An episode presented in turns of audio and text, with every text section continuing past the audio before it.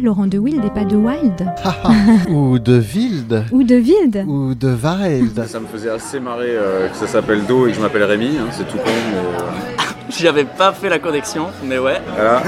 Je pense que le son dit quelque chose de l'être humain. Yes, please. Thank you very much. Jazz Interview pour une rencontre avec un artiste de jazz. Passez un très bon moment sur Art District avec Serge Mariani.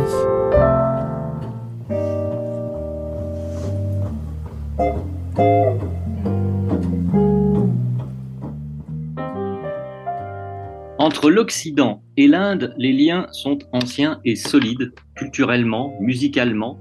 L'Est et l'Ouest se sont rencontrés à diverses occasions, le Beatles, George Harrison et Ravi Shankar n'étant pas les moindres des artisans de ce rapprochement, qui s'est aussi développé dans le jazz, voilà au moins une cinquantaine d'années, avec les expériences Shakti, puis Mahavishnu Orchestra de John McLaughlin. Désormais, artiste d'origine et de culture indienne et artiste de formation occidentale, partagent des projets musicaux dans lesquels il n'est pas question de folklore, même s'il reste facile de donner à un thème banal les couleurs éclatantes des paysages musicaux indiens et de l'Asie du Sud plus généralement. Ce n'est évidemment pas le cas de l'album qui sera au cœur de cette nouvelle jazz interview sur Art District Radio, dont la musique est l'un de ces ponts ouverts et lancés entre deux espaces qui sont plus proches l'un de l'autre que l'on pouvait le croire et qui ont été pensés davantage pour rassembler en s'enrichissant mutuellement que pour s'approprier ce que l'autre pouvait proposer de mieux ou que l'on ne connaissait pas.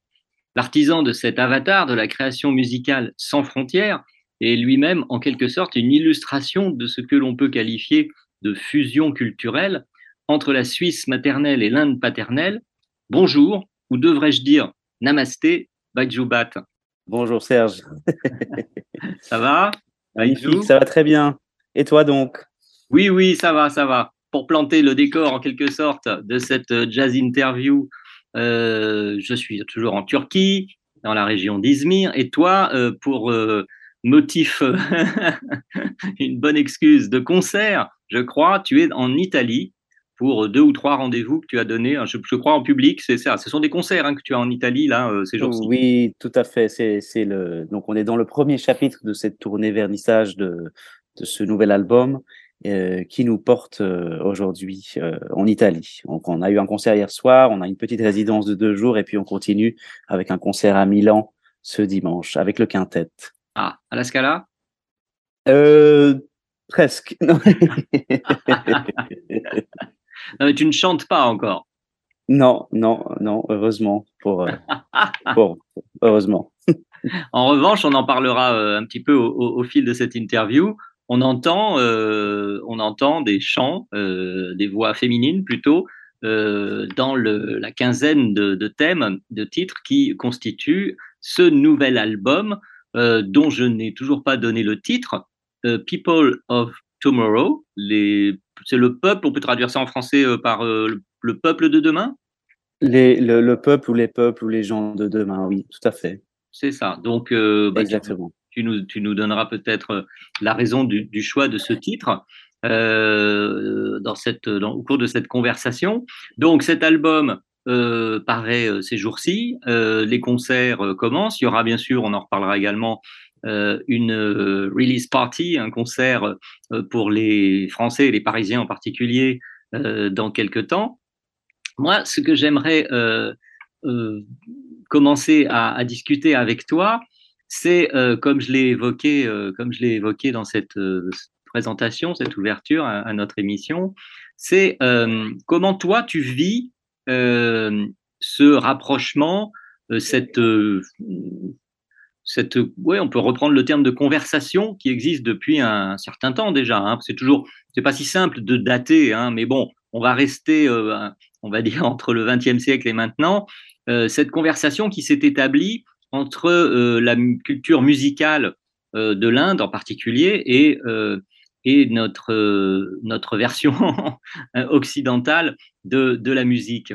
Comment, comment est-ce que toi tu, tu le ressens Comment est-ce que tu le vis en tant qu'artiste musicien? Donc c'est une question euh, absolument euh, fascinante. Hein. Moi, en fait, de, de- je dirais, si je, je, ne pose que de, des questions, je ne pose que des questions fascinantes. Prépare-toi. c'est ce qu'on m'avait dit. C'est ce qu'on m'avait dit. Je ne suis pas déçu.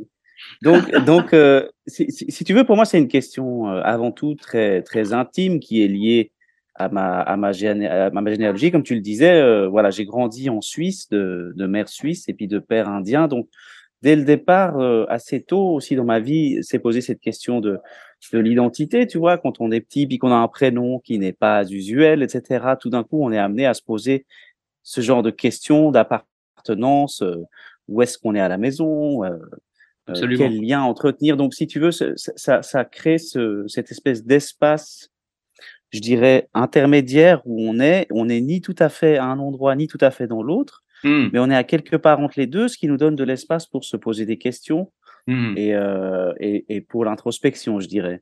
hmm. Euh, c'est aussi lié, euh, voilà, à, au fait que j'ai associé, enfin, tu vois, moi j'ai fait du violon classique, et puis j'ai découvert le jazz par le biais du piano. Et je n'ai pas grandi dans ma famille indienne ouais. euh, qui vit à Jaipur au Rajasthan où tous Ouais. les où tous mes cousins, oncles, cousines, tantes sont des musiciens sans exception. Euh, c'est une longue famille, une longue tradition de, de musique dans la famille Bhatt, voilà, qui était euh, selon les légendes les musiciens à la cour du roi euh, à Jaipur il y a Mhm. quelques siècles. Et donc, donc si tu veux, il y a, il y a, il y a cette forme d'héritage-là que, qui m'a pas été transmis de manière directe, puisque je n'ai Mhm. pas grandi là-bas, mais que j'ai pu aller rechercher, que j'ai dû aller rechercher, que j'ai dû me réinventer de mon côté, euh, avec, avec, avec mon parcours, en fait, du coup, où j'ai été amené à, à me poser plus de questions, peut-être, et à, à, à aller chercher les choses par moi-même. Et donc, je suis pas du tout un musicien indien, mais euh, je suis un musicien, si on veut, euh, occidental, pour qui euh, la musique indienne a toujours été une espèce de fil, euh, de fil conducteur, de référence, de fil d'Ariane peut-être Mhm. plus, qui était Mhm. toujours sous-jacent à quelque part.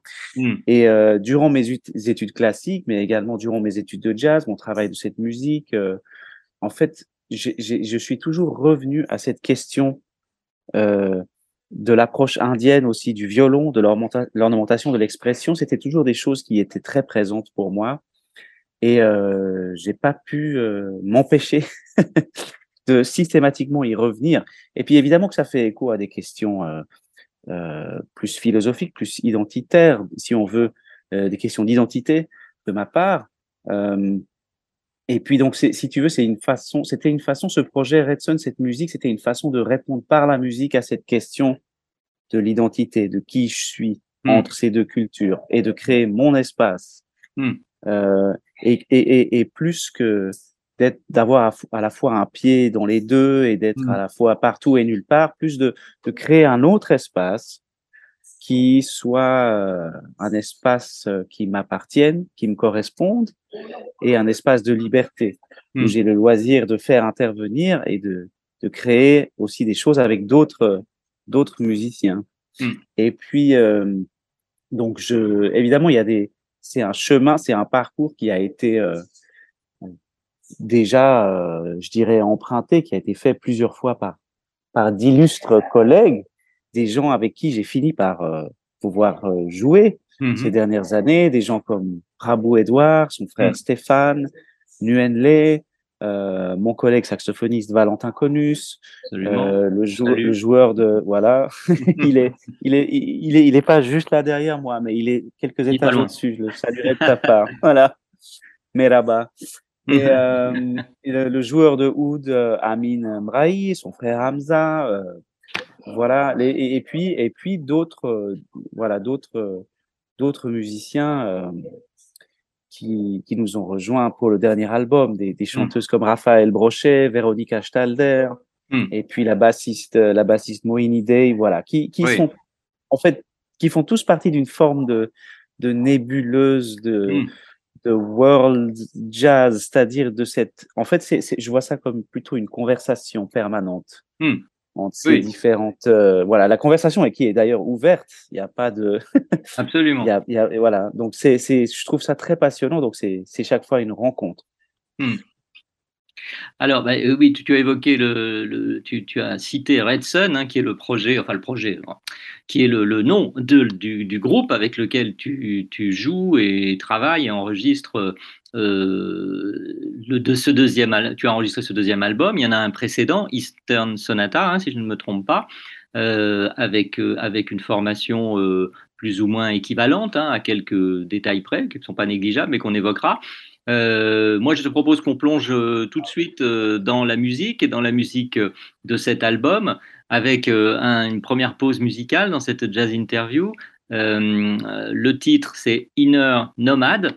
Euh, je trouve en même temps que ça correspond assez bien à, ce qu'on a commencé de développer ici. Hein. C'est un peu un voyage intérieur, toujours un peu la, création en général, artistique et musicale en particulier. Donc, on va écouter cette Inner Nomad de ton album, le nouvel album avec le Red Sun Orchestra euh, People of Tomorrow. Et on se retrouve euh, pour une deuxième séquence dans quelques minutes. By Jubat, voilà, sur Art District Radio pour l'instant. Dans cette jazz interview, on écoute Inner Nomad.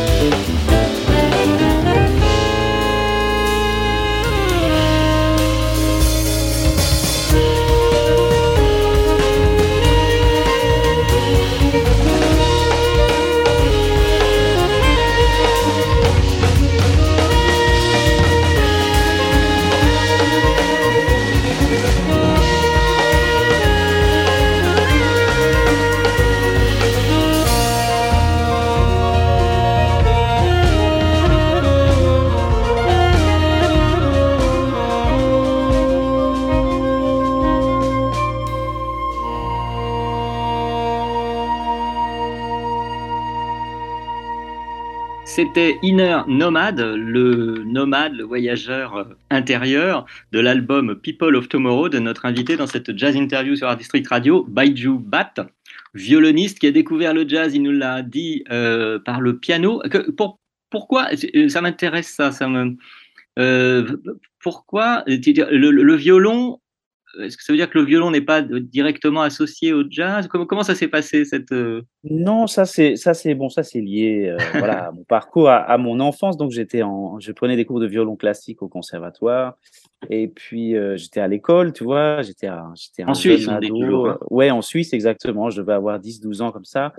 Et puis il faut savoir que mon éducation musicale, contrairement à ce, à ce que laissent entendre les communiqués de presse, a été euh, souvent a été soutenue par euh, par ma maman tout simplement avec qui j'ai grandi.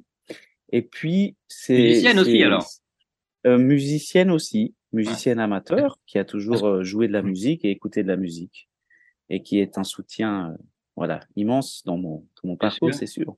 Mmh et puis bah d'ailleurs ça me fait plaisir qu'on en parle parce que je parle toujours de, de mon père mais, mais c'est bref euh, et puis, si tu veux, euh, c'est elle qui m'a inscrit à des cours de, de piano jazz, en fait. Ah, d'accord. Euh, en sentant qu'il fallait que je fasse autre chose. Et puis, elle avait évidemment raison. C'était une découverte passionnante. En plus, voilà, c'était lié. En fait, je pense que l'adolescence, c'est un, c'est un âge un peu critique pour l'apprentissage musical où souvent, régulièrement, enfin, je vois, voilà, voilà. Alors, évidemment, évidemment, mais je vois ça par exemple avec avec mes, mes élèves.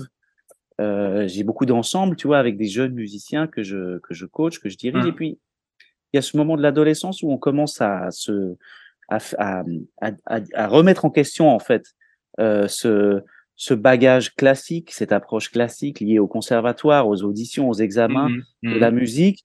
Et puis, on a envie d'autre chose, on a besoin d'autre chose, peut-être de plus de liberté, peut-être plus d'expression, plus de volume sonore, plus mmh. d'électricité, ce mmh. genre de choses. Et puis, et puis, euh, donc moi, pour moi, l'apprentissage du piano, ça a été une façon euh, de, de, répondre à cette question-là. Maintenant, euh, eh ben, tu vois, après, après quelques années, j'ai, j'ai switché, j'ai, euh, j'ai arrêté de bosser le, le, piano jazz, et puis je suis passé, euh, je suis rentré à la haute école en, en, jazz, mais avec mon violon. Ah, d'accord. Et là, voilà. Et donc, et, et mais il y a clairement, il y a clairement quand même une question intéressante qui est de, de noter que ça m'a permis d'approcher le jazz d'abord avec un instrument harmonique. D'accord. Et ça, je pense que c'est très important euh, dans le sens que il y a une, il, y a, il, y a, il, pourrait peut-être exister une certaine tendance euh, pour les violonistes, notamment en passant par la case euh, jazz swing, euh, swing manouche, ce genre de choses, bien sûr, bien sûr. De, de, de faire un peu d'économiser un peu le temps de travail sur l'harmonie, sur l'instrument, et d'aborder les choses de manière plus mélodique, plus lyrique, plus violonistique, si on hmm. veut, ce qui hmm. est très intéressant.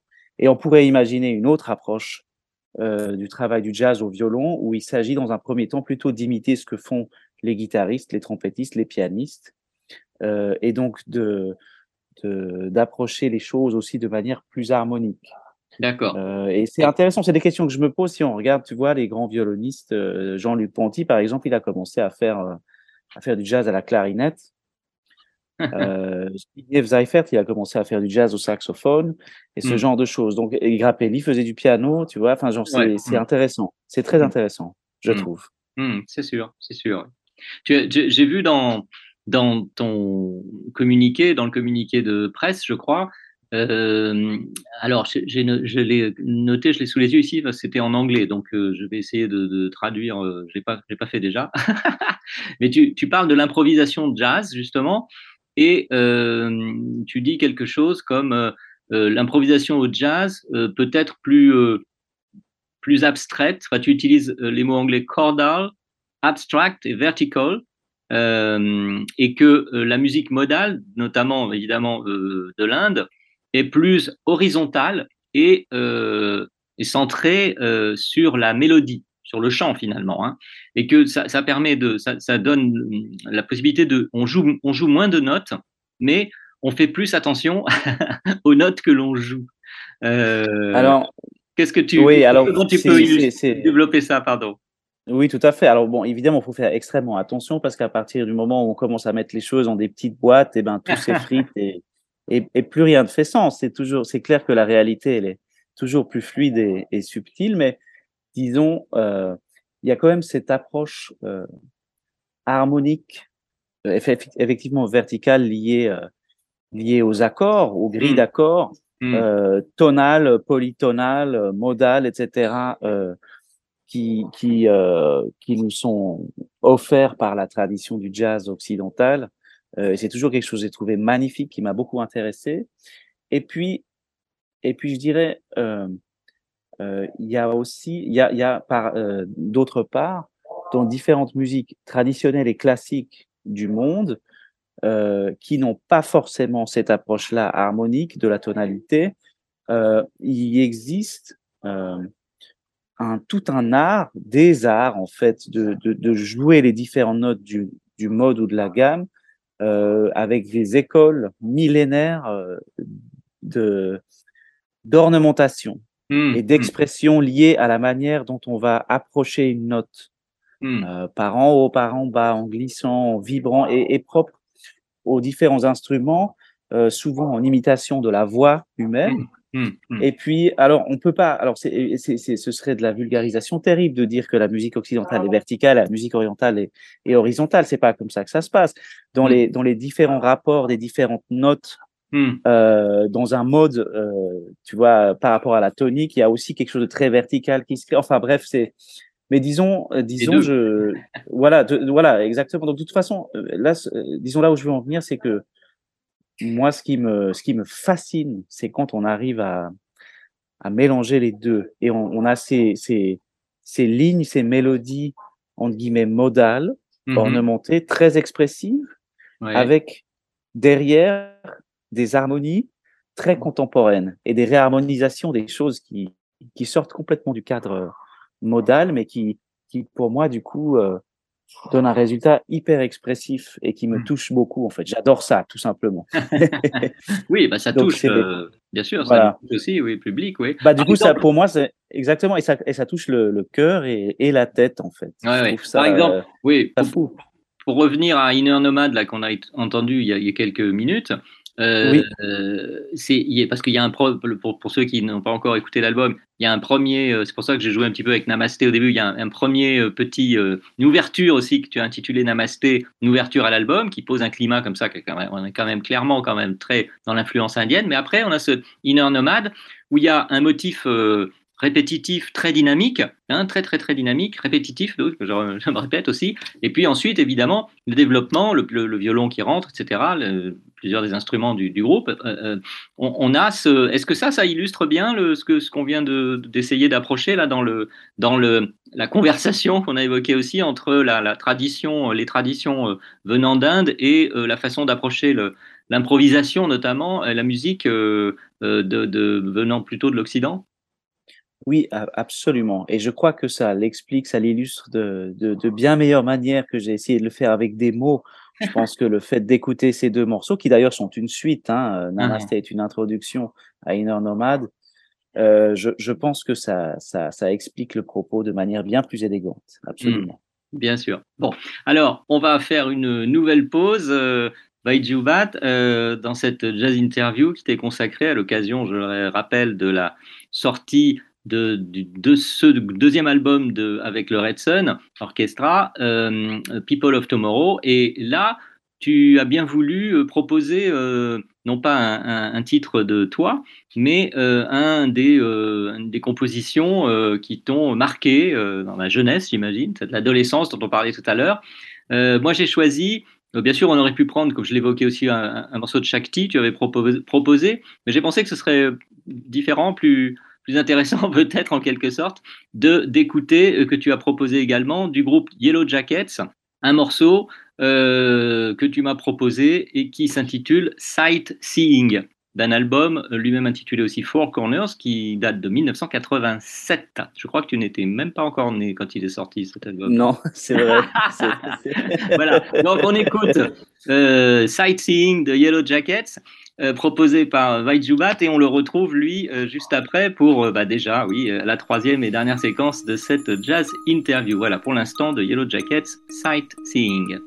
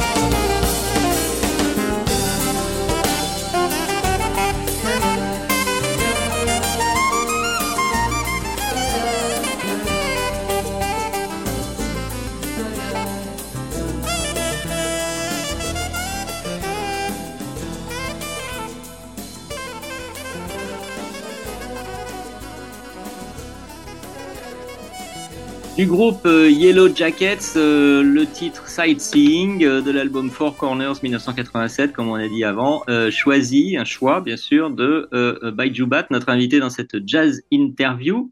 rapidement quand même, Baiju, parce qu'il faut qu'on parle de ton album surtout. qu'est-ce qui t'a fait, qu'est-ce qui t'a amené à, me proposer ce, ce titre-là pour l'une des pauses musicales de l'émission? Eh ben, euh, eh ben, écoute, parce que euh, bah, ça, c'est une illustration, voilà, d'une musique que j'adore. C'est la musique des années 80, euh, tu vois, euh, jazz fusion, euh, jazz rock, etc. Mmh c'est c'est c'est vraiment le versant entre guillemets occidental de de, de, cette musique dont on parlait tout à l'heure. Uh-huh. euh, on aurait pu écouter un extrait de, de El Shankar au violon, tu vois, mais voilà, je t'avais envoyé les deux. Donc c'est justement cette ambivalence-là que j'avais envie euh, d'illustrer.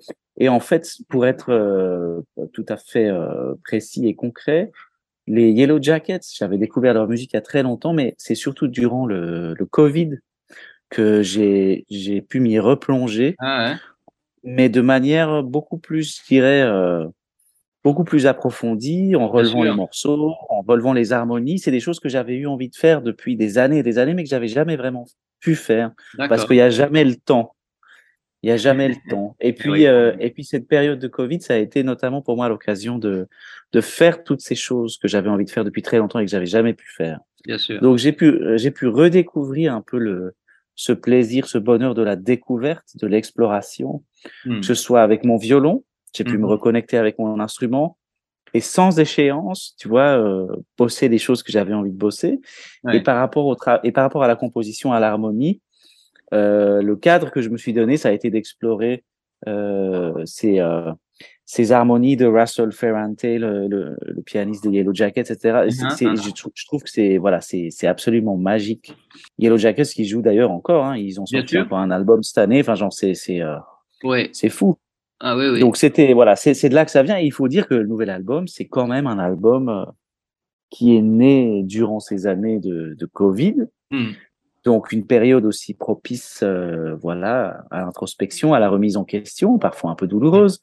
et puis, euh, et puis donc où on a été obligé d'aller creuser un peu plus loin pour euh, donner du sens ouais. à notre activité. Ouais. Indéniablement. Mmh, c'est sûr. Voilà. Oui, oui, il y a eu un, comme tu disais, un rapport au temps aussi complètement tu n'es pas le, le, le, premier, le seul euh, musicien que j'interviewe depuis quelque temps, euh, depuis cette période qui n'est pas, pas, si, pas si ancienne, euh, à, me, à m'évoquer cela. Et en effet, bien, bon nombre des albums qui paraissent, qui sortent actuellement, euh, sont, euh, ont été euh, conçus, travaillés, enregistrés pendant, pendant ces, mois de confinement, de vie, ou surtout de la première, première période, qui avait été vraiment une, rupture avec un rythme de vie, une façon de vivre pendant quelques semaines, très, très nouvelle pour, pour, pour, nous tous, quasiment, hein, pour nous tous et toutes. voilà. Alors, l'album, donc, People of Tomorrow, qui paraît, je ne sais plus sur quel label. Ah si, Neuklang.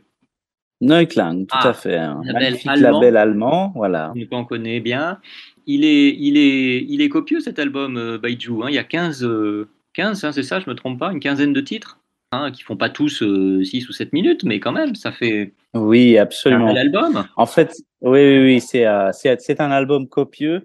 Euh, bah, il y, a, y, a, différentes questions que je me suis posées, tu vois, avant de faire cet album. C'est premièrement, pourquoi faire un album? Oui, et, euh, et euh, voilà. euh, et euh, bah, j'y ai apporté mes propres réponses. On peut en discuter si c'est adéquat, mais sinon, euh, j'avais, il y avait une autre question que je me suis posée, c'est pourquoi acheter un album? Et puis, euh, et ça, c'est une question quand même importante aussi, je pense, à se poser.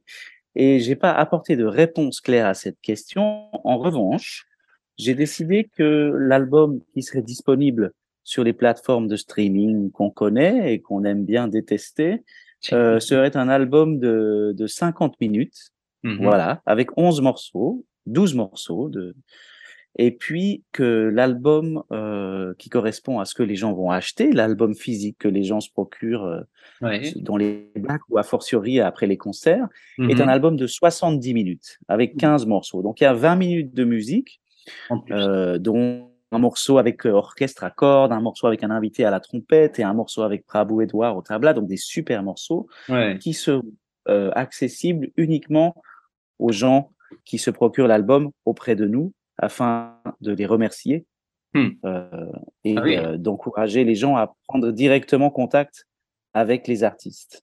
Alors, euh, Qui sera aussi disponible pour les, les gens qui achètent directement l'album sur notre Bandcamp. Ah oui, bien sûr. intermédiaire. Voilà, voilà, exactement. D'accord. Alors, c'est cette quinzaine de titres euh, dont on écoutera un, un- autre, euh, un, troisième, un deuxième plus exactement, puisqu'on a écouté Inner Nomad tout à l'heure, en, en se disant au revoir à la fin de cette euh, troisième séquence. Euh, Baiju, euh, donc comme tu l'as dit, il y, a le, il y a le Red Sun euh, avec euh, les, musiciens que, dont tu vas nous rappeler euh, l'identité, outre Valentin Conus que nous avons évoqué au saxophone déjà. Qui qui t'entoure dans le, dans le Red Sun pour cet album? Alors le bassiste, le bassiste du groupe Bassiste électrique, c'est Blaise Hommage, un magnifique bassiste qui habite actuellement en Alsace, avec qui j'étais aux études à l'époque et qui a fait tout ce chemin avec nous. Et puis Mhm. la section rythmique est complétée par deux magnifiques musiciens qui vivent actuellement à Paris, Mhm. euh, Marc Prior au piano et. Paul Bern à la batterie. Et alors, autour de, toi et de ces musiciens, euh, sont venus un peu comme des petits satellites euh, d'autres musiciens invités. Donc, on a aussi évoqué deux chanteuses. Oui, absolument. Véronique Stalder et Raphaël Brochet, qui sont des musiciennes incroyables Uh-huh. que j'admire beaucoup. Voilà. Et qui, chacune à leur manière, ont, ont fait ce chemin, euh, voilà, de, de Ouais. redécouverte, euh, de, d'exploration euh, d'autres cultures. Ouais, alors, l'une des deux, je ne sais plus laquelle, euh, on peut l'entendre sur le titre euh, Belly of the Whale, le, le C'est ventre, Véronica, Véronica Stalder, dans le, Le ventre ventre. de la baleine. le ventre de la baleine, oui. Euh. Et puis, l'autre, je crois, c'est dans le, le- thème intitulé Hypnagogia. Tout à fait, c'est Raphaël Brochet qui chante sur ce, voilà, ce gros morceau. C'est un des grands morceaux de l'album. Ouais. qui a été enregistré avec Big Band sur un arrangement de, de Marc Prior d'une de mes compositions. Donc il y a tout un Big Band, le quintet de Redson, Nuenle à la guitare et Raphaël Ah. Brochet au chant. Ouais, ouais, c'est vrai que c'est un, un morceau très très big band. J'ai même trouvé, alors je sais pas, peut-être ça va te, ça va te paraître un peu bizarre ce que je vais dire. Moi, j'ai trouvé qu'il y a des moments, j'ai- il y avait une espèce de touche. Euh, je sais pas si dans l'orchestration ou dans la- la- la- le son, le, de comment ça sonne, un peu latino, brésilienne, je sais pas comment dire. Est-ce que tu, tu vois ce que je veux dire ou c'est complètement irrégulier Oui, oui, je pense que ça peut être lié au fait qu'en plus de la section rythmique euh, de Redson, on avait notre ami euh, Cyril Regamet au congas et percussions. D'accord. Ah oui, Donc, ça fait partie, voilà, c'était euh, un clin d'œil à cette tradition de d'avoir à la fois batterie et percussion euh, dans un contexte jazz comme ça. Hum, hum. Ouais, ouais. Il y a un titre euh, au, au- dont lui-même est, un- est une référence directe, c'est Garuda. Je reviens un petit peu, hein, j'évolue de façon un peu euh, erratique dans, dans, dans la, dans la liste C'est des, très bien. dans la liste de, dans la tracklist de l'album. Garuda, c'est l'oiseau, hein, c'est ça, c'est l'oiseau. euh, je sais plus ce qu'il a de particulier, cet oiseau, mais de. de- C'est c'est un oiseau Magique. mythique, mythologique, qui est la monture des dieux. Ah voilà. Donc, que euh, les dieux utilisent pour voyager. Ouais, donc là, c'est un morceau aussi euh, bah, très marqué évidemment par la, la culture musicale euh, in- in- indienne, hein, le violon évidemment, ton jeu de violon notamment, et très très tonique après Inner Nomad, hein, qui est juste après Inner Nomad. Oui. Euh, dont, et, et on a People of Tomorrow, donc les, les morceaux, on a en deux parties. euh, éponyme de l'album, hein, comme, comme on dit, diptyque, puisqu'il est en deux parties, euh, et éponyme, hein, c'est que de, que de termes gréco, euh, gréco anciens. People of Tomorrow, c'est plutôt. Alors, on, on discutait avant, voilà, des différentes raisons d'enregistrer un album ou d'acheter un album. Uh-huh. Et euh, il y a, je dirais, la, la, la raison principale, c'était de, de faire euh, entendre, de, de prendre une photo, si on veut, auditive de, du quintet actuel avec. Paul, Marc, Valentin et Blaise. Uh-huh. Et puis, je dirais, pour moi, c'est euh, en fait, c'est aussi un morceau qui est plus jazz, clairement. L'album précédent était peut-être un peu plus euh, world fusion, comme ça. Et je dirais avec ce quintet, on est quand même plus clairement euh, dans un contexte jazz. Alors après, ça pose encore la question de définir ce qu'on entend par jazz, évidemment. Non, mais disons, c'est c'est une musique qui pour moi est plus urbaine, plus euh, voilà euh, Hmm. verticale et euh, et avec aussi plus d'interaction, je pense. Oui, certainement. Ça, bah, le public euh, s'en rendra compte lui-même en, en écoutant l'album et, et cette, euh, et ce, ce titre en deux parties euh, en particulier. Euh, y a, y a, y a, tu, tu as recours aussi à deux. euh, dans, dans le morceau qui suit, qui s'appelle Kublai, euh, on retrouve Valentin euh, Conus à la, euh, à l'alto, au saxophone, euh, avec un, un, un côté aussi, un- une façon de jouer euh, très marquée à l'est quand même, hein, je peux dire, euh, dans, dans- particulièrement dans ce morceau, je trouve. Euh, et Oui, puis, bien sûr. et puis, on avait, qu'on n'a pas évoqué encore, Robinson Coury dans March of the Endlings, qui a ce jeu de trombone qu'il expéri- qu'il a expérimenté, qu'il développe avec le groupe Sarab, et, et qu'on le, qu'on le retrouve ici, que tu as, que tu as intégré à, cette composition. Euh, et c'est, moi, j'adore ça. On en avait parlé même avec, avec Robinson à l'occasion de ses propres albums ou de Sarab. Je trouve que ça, ça, le trombone, je ne sais pas, peut-être presque moi, plus que la trompette, je trouve que ça, ça crée un, climat euh, sonore absolument, euh, absolument étonnant. Oui, c'est un instrument magnifique et puis c'est un musicien magnifique. Donc c'était, Hmm. c'est un de, voilà, c'est un ami. euh. D'ailleurs, on a beaucoup d'amis communs, que ce soit Baptiste Ferrandis justement euh, de. Sarab ou Paul Bern ou, ou Marc Oui. Prior qui joue dans le quintet de Robinson. Donc c'était, euh, voilà, l'occasion de. Il sera d'ailleurs là au Pan Piper le, Ah, le d'accord. 28 novembre. Oui, on dira tout à l'heure le concert de sortie de l'album à Paris au, au Pan Piper. Euh, on retrouve, alors pour re- revenir sur les invités, au tablas, tu l'as évoqué aussi tout à l'heure, Prabhu Edouard dans le morceau qui suit qui s'appelle Ananda. Euh, Oui. Qui lui aussi est peut-être plus proche, tout à l'heure on parlait des Yellow Jackets, c'est plus proche de l'influence Shakti là, hein, euh, dans l'am- l'ambiance et le rythme. Euh, après, il y a un titre dont on parlera plus tard parce qu'on va terminer avec. Euh, curieusement, il y a un morceau qui s'appelle Postlude et qui, qui vient, je sais pas moi, quatre, trois, quatre titres avant la fin. Un piano, Ça, un c'est duo. la- C'est un Mhm, duo, tout à ouais, fait. un duo, un duo piano, piano violon où tu joues en pizzicato, si je ne me trompe pas. Voilà, exactement, Pizzicato. Donc ça, c'est un, c'est un morceau qu'on joue pour euh, terminer. C'est en général le, le second bis qu'on joue avec Marc pour terminer le, le concert. Et en fait, c'est la fin de l'album. C'est la fin de, voilà, exactement. Ils ont, ils sont déjà au, au bar. Non, mais disons, c'est la, c'est la fin de l'album tel qu'il, sera diffusé euh, sur les plateformes Ah. euh, quand il va sortir en, dans sa totalité en mars 2023. D'accord.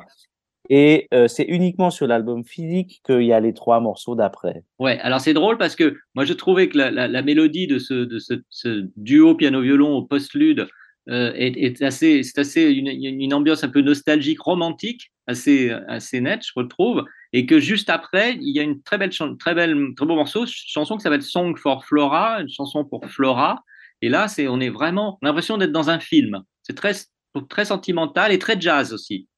Oui, oui, bah ça c'est un morceau que j'ai écrit pour ma chérie. Et Ah, je puis, m'en euh, doutais qu'il y avait une histoire. euh, je évidemment, for Flora. évidemment, c'est toujours, toujours la même histoire. Et c'est euh, c'est le génial Philippe Magnez qui a fait l'arrangement pour les cordes, Ah, par-dessus la composition qu'on avait enregistrée en quintette. Donc il y a un orchestre à cordes en plus du quintet de Red Sun. Ouais, très très beau, ouais, très beau morceau. Et puis voilà, on s'approche de la fin, à la fois de l'album et puis de notre euh, de, de cette émission de Jazz Interview avec toi, Badjoubat. Euh, on a alors peut-être peut-être une référence à la à la Suisse, à On the Other Side of the Lake, de l'autre côté du lac, non? Oui, oui, si on veut. Puisque ça, c'est un morceau qui est arrivé euh, durant la résidence artistique dont j'ai bénéficié euh, l'année passée à Tonon-les-Bains, euh, Ah oui. grâce au Conseil du Conseil du Léman, donc un organisme culturel qui tente de dynamiser les relations, notamment culturelles, entre les ré- différentes régions qui bordent le lac Léman. Et puis, du coup, dans ce cadre-là, j'ai été amené à aller travailler à Tonon avec des jeunes étudiants de cordes de là-bas, et puis aussi une résidence avec Redson. Et c'est un morceau qui est arrivé à ce moment-là. Donc, c'est lié avec ce, ce seuil très symbolique, ce passage de prendre euh, un bateau pour traverser une étendue d'eau et aller voir ça. ce qui se passe ailleurs. J'ai trouvé ça. Bah, tu connais ça, j'imagine. euh, Ah oui. Donc, tu vois, c'est quelque chose de très fort. Absolument. Et, euh, et j'ai trouvé, voilà, c'était, c'était, Ouais. c'est, venu de là. tu, tu, as, tu, tu, tu parles dans, dans, dans, dans certaines euh, interviews ou textes de présentation. Euh, je ne sais pas si tu, tu veux créer un, un, un nouveau, euh, un nouveau label pour le jazz, mais tu, tu as parlé en anglais de nuanced free jazz, un, un free jazz euh, nuancé. Qu'est-ce que tu entends par là? Qu'est-ce que tu entendrais par là? C'est une très bonne question. Je pense que c'est c'est c'est c'est c'est notre amie euh, Jane Cornwell qui a utilisé Ah, euh, cette expression-là. Je pense que free dans ce dans ce dans ce contexte-là très précis, c'est plutôt lié au sentiment de liberté ouais, par rapport à ces questions stylistiques. C'est pas nécessairement une référence au free au jazz. free jazz le tel que on voilà exactement. Ouais, ouais. Mais, mais c'est une, une belle formule, je trouve. C'est très intéressant. un jazz, un jazz libre et plein de nuances. Oui, oui, très très bien. Bah oui, c'est celui euh, donc de de cet album notamment, euh, le deuxième avec euh, Red Sun, euh, by Jubat, People of Tomorrow. C'est en fait le, le troisième, mais il y a un premier Ah, album oui. qui est un peu qui est un peu apocryphe comme ça, qui est un album live qu'on avait fait euh, Voilà, voilà, c'est vrai. au tout départ de cette aventure, mais c'est effectivement le, le second vrai album euh, Ouais, ouais, studio, vrai, la ouais. totale. D'accord. Donc, People of Tomorrow, on va devoir se dire au revoir et, et- et je vais te proposer. Alors, avant, on rappelle que euh, donc l'album est sorti, ça on l'a dit. Le, le concert euh, de le grand concert de sortie officielle, c'est donc au Pan Piper. Quelle date, euh, Baiju C'est le lundi, lundi 28 novembre. D'accord, la fin de ce Et mois. tout le monde, euh, tout le monde est invité. Bien sûr, bien sûr. Je serai peut-être pas là, mais je serai par la pensée. Avec plaisir. Et donc, on va se dire au revoir en écoutant un, un, un des morceaux euh, vraiment très très étonnant euh, et, et magnifique. C'est pas le seul, hein, mais vraiment celui-ci est tout à fait remarquable. En plus, j'ai l'impression qu'on retrouve tout le monde presque hein, dans dans dans cette dans cette composition qu'il interprète euh, Nataraj. Euh, titre très indien évidemment avec tabla euh, euh, on entend aussi euh, Nguyen à la guitare notamment euh, c'est un titre vraiment c'est très ouvert, très complet comme comme euh, comme euh, comme, comme interprétation. Enfin voilà, musicalement c'est assez fantastique. Et il y a cette euh, bassiste euh, assez euh, prodigieuse, Mohini Day, qui euh, qui fait un solo euh, plutôt brillant là-dedans et très, enfin plus que brillant, plutôt que brillant, je dirais vraiment. C'est très dansant en même temps, je sais pas comment dire. Enfin, en tout cas, c'est très, très. Et vraiment, le, le, le thème lui-même, tout ça, c'est un morceau magnifique, Nataraj, avec lequel donc on va se dire au revoir, Baiju. Euh, je te libère pour tes concerts en Italie. Et puis je te dis à bientôt et, et longue vie et belle vie à cet nouvel album avec euh, Red Sun et tous ces musiciens euh, formidables qui t'entourent. Voilà. Merci Baiju. Et Merci beaucoup. Merci, Serge. C'est un grand plaisir.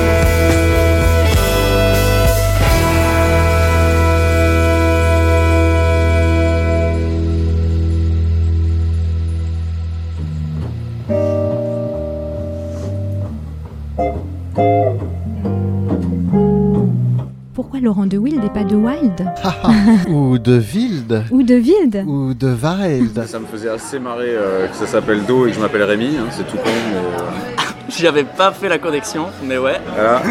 Je pense que le son dit quelque chose de l'être humain. Yes, please. Thank you very much. Jazz Interview pour une rencontre avec un artiste de jazz. Passez un très bon moment sur Art District.